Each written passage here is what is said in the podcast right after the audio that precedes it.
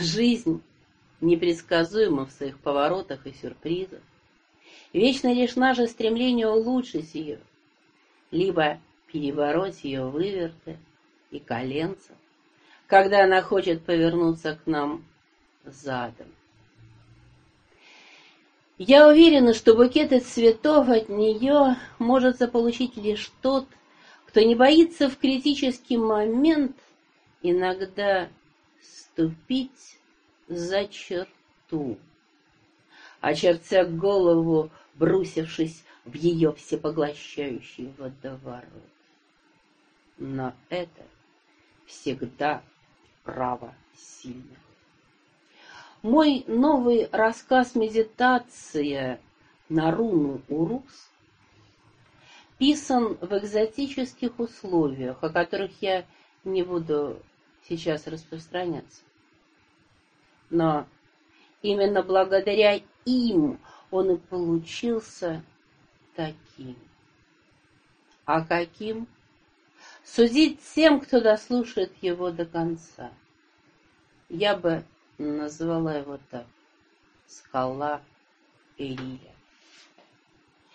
Те, для кого слово руны не пустой звук, поймут меня.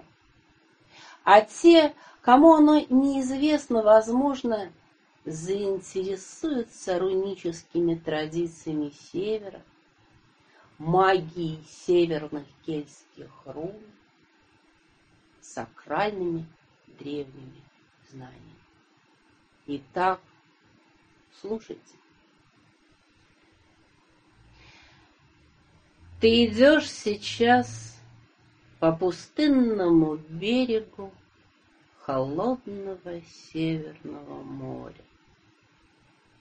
Ты идешь в одиночестве и обязательно должен добраться до отдаленного селения. Там лежит больная дочь Ярла, и тебя пригласили для того, чтобы ты исцелил ее. Ты Эриль, и ты знаешь толк в травах и рунах, можешь вправлять вывихи и останавливать кровь. Ты могущественный целитель, берущий свои силы у самой природы. Путь не близок. И ты идешь по каменному неприветливому берегу, пытаясь скоротать расстояние. Ты в кожаном плаще, грубой рубахе и сапогах, за спиной плотная сумка, мешок с травами и снадобьями, тесно притороченная к плечу сыромятным ремнем.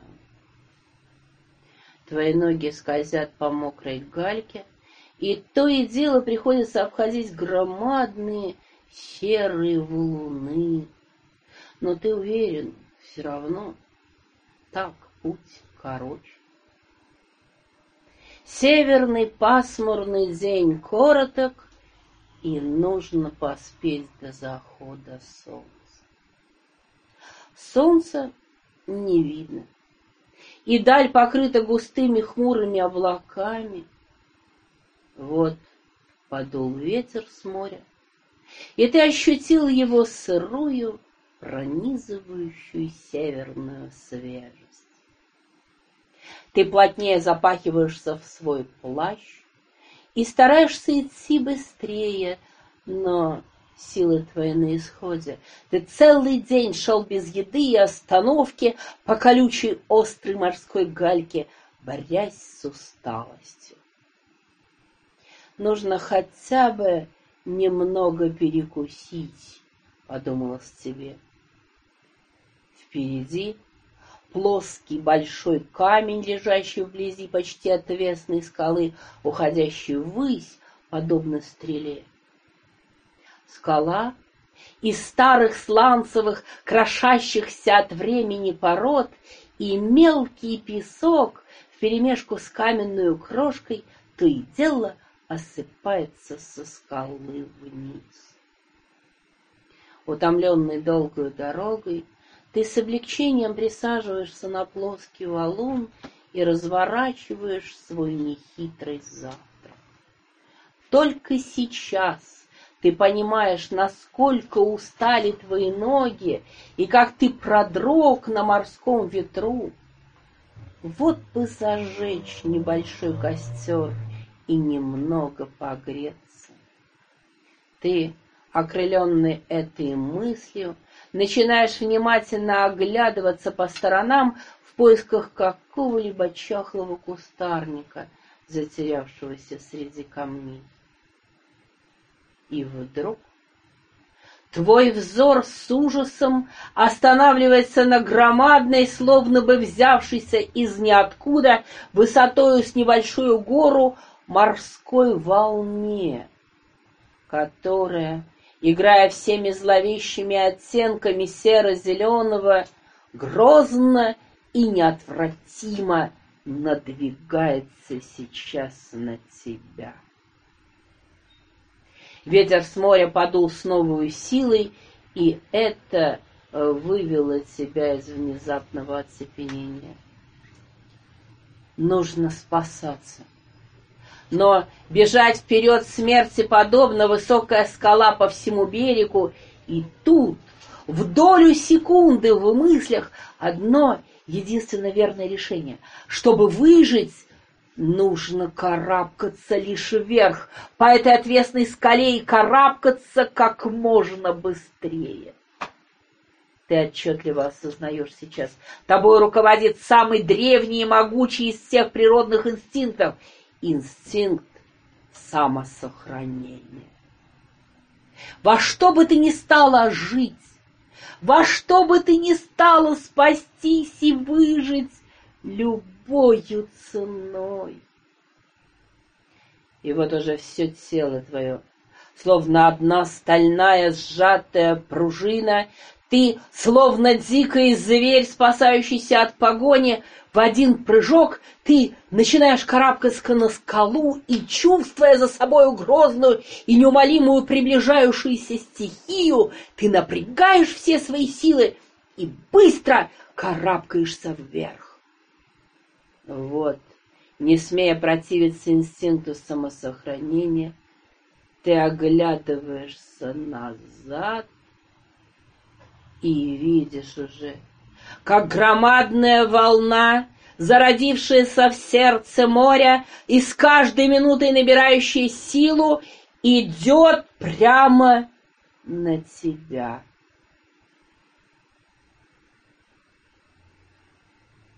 это осознание опасности придает тебе решимости спастись от смерти. Во что бы ты ни стала спастись, ты, рыча от напряжения и страха, столь естественного в данной ситуации, упорно карабкаешься вновь наверх, наверх.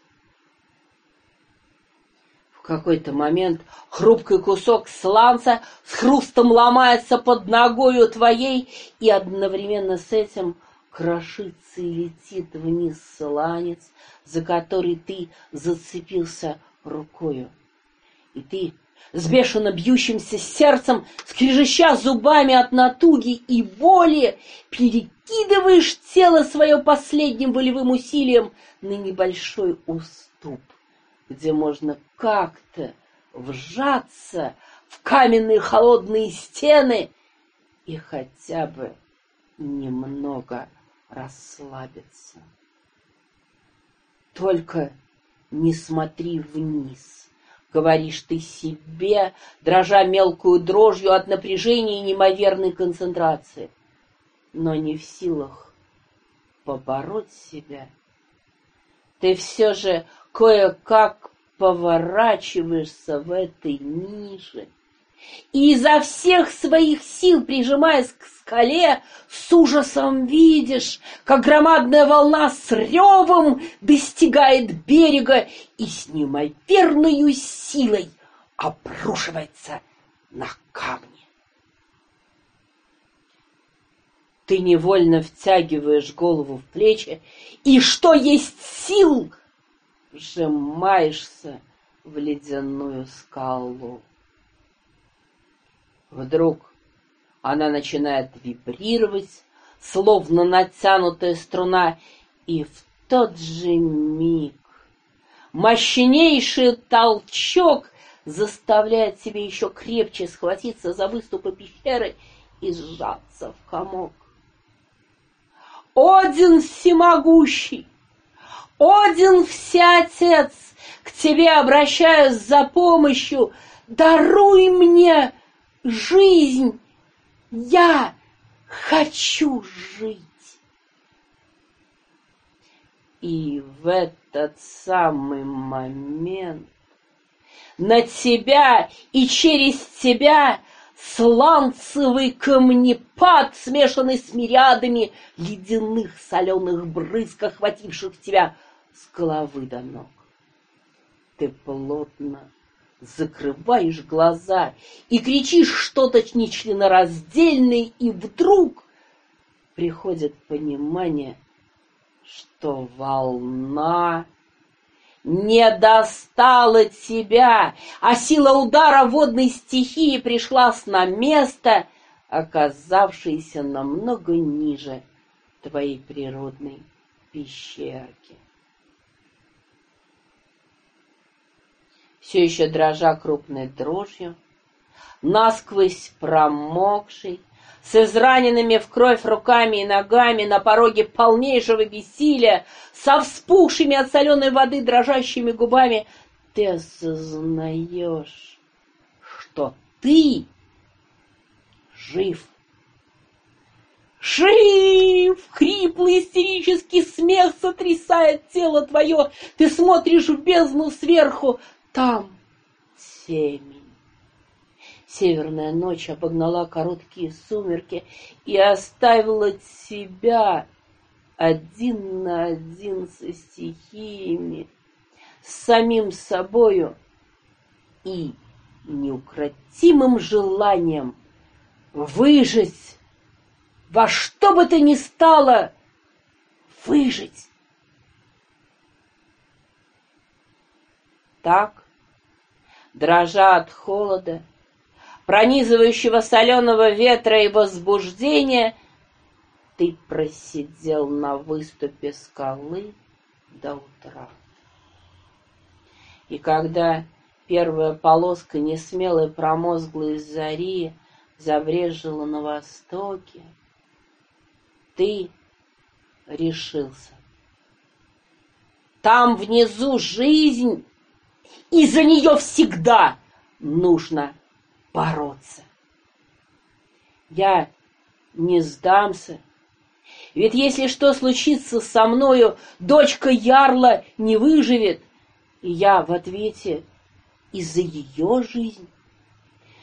Ты сказал это громко, сам себе, и эта фраза тотчас же придала тебе силу.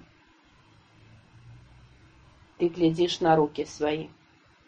Раны на них вспухли и кровоточат, соленая вода разъедает их, ноги трясутся, темень в глазах, ты облизываешь потрескавшиеся губы, стараясь не закусить при этом язык мелко и часто стучащими от озноба зубами. И тут, в утреннем промозглом тумане, ты явственно слышишь громкий крик сокола. Это знак свыше. Пора. Приходит себе мысль. Ты подносишь негнущиеся пальцы к рту, тщетно стараясь согреть их своим дыханием. Внизу жизнь. Остаться здесь значит умереть, ты осторожно нащупываешь выступ на скале, пытаясь в то же время зацепиться за край уступа руками. Пальцы заледенели, они слабо слушаются тебя в висках фонтаном жизни, одна мысль, дающая новые силы, вновь жить! Нужно выжить, жить! Время тянется бесконечно медленно. Удар волны был настолько силен, что смыл все прежние уступы и выбоины, и спускаться теперь намного и намного сложнее, чем подниматься. Серый день сменил туманный рассвет, вода отошла от берега, начался отлив. Над скалою с резкими криками кружатся чайки, с любопытством глядя, как по почти отвесной скале медленно ползет вниз маленькая человеческая фигурка. Время от времени она замирает, и тогда округу оглашает одинокий крик боли, перемежающийся с одним единственным словом «Жить!» Ты дополз вниз лишь к закату.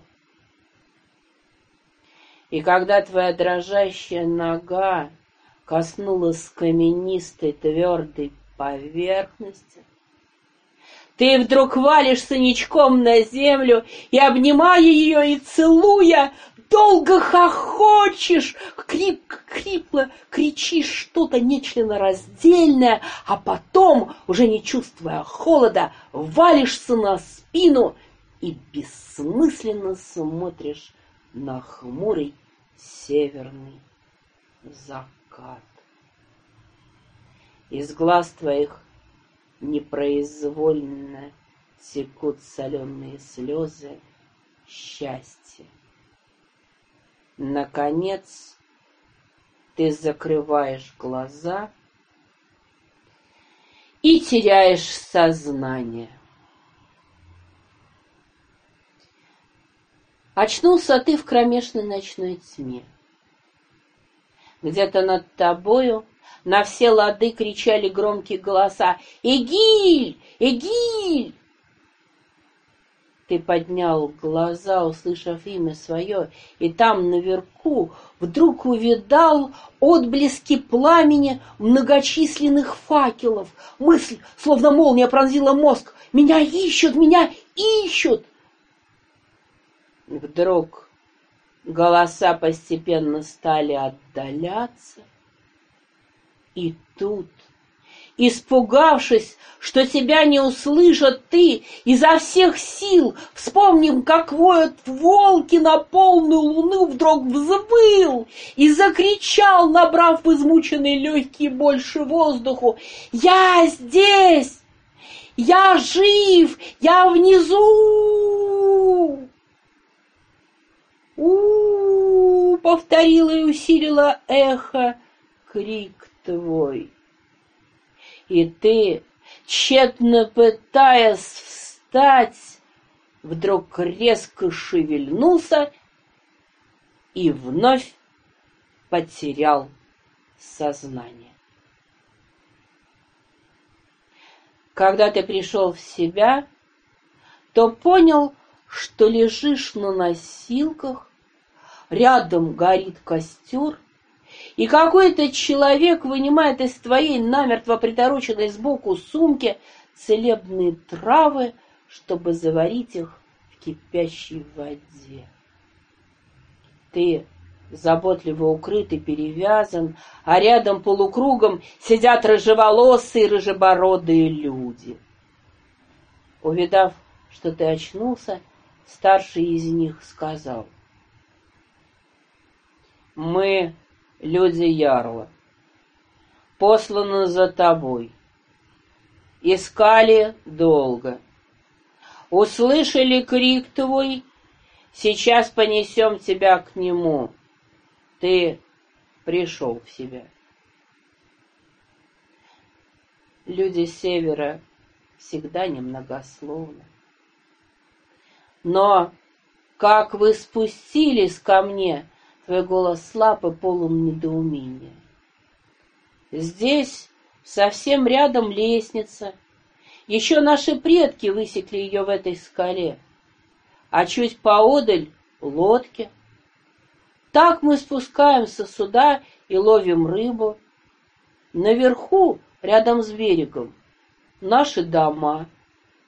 Ты почти дошел до нас. Но нужно тебе все же было идти верхом.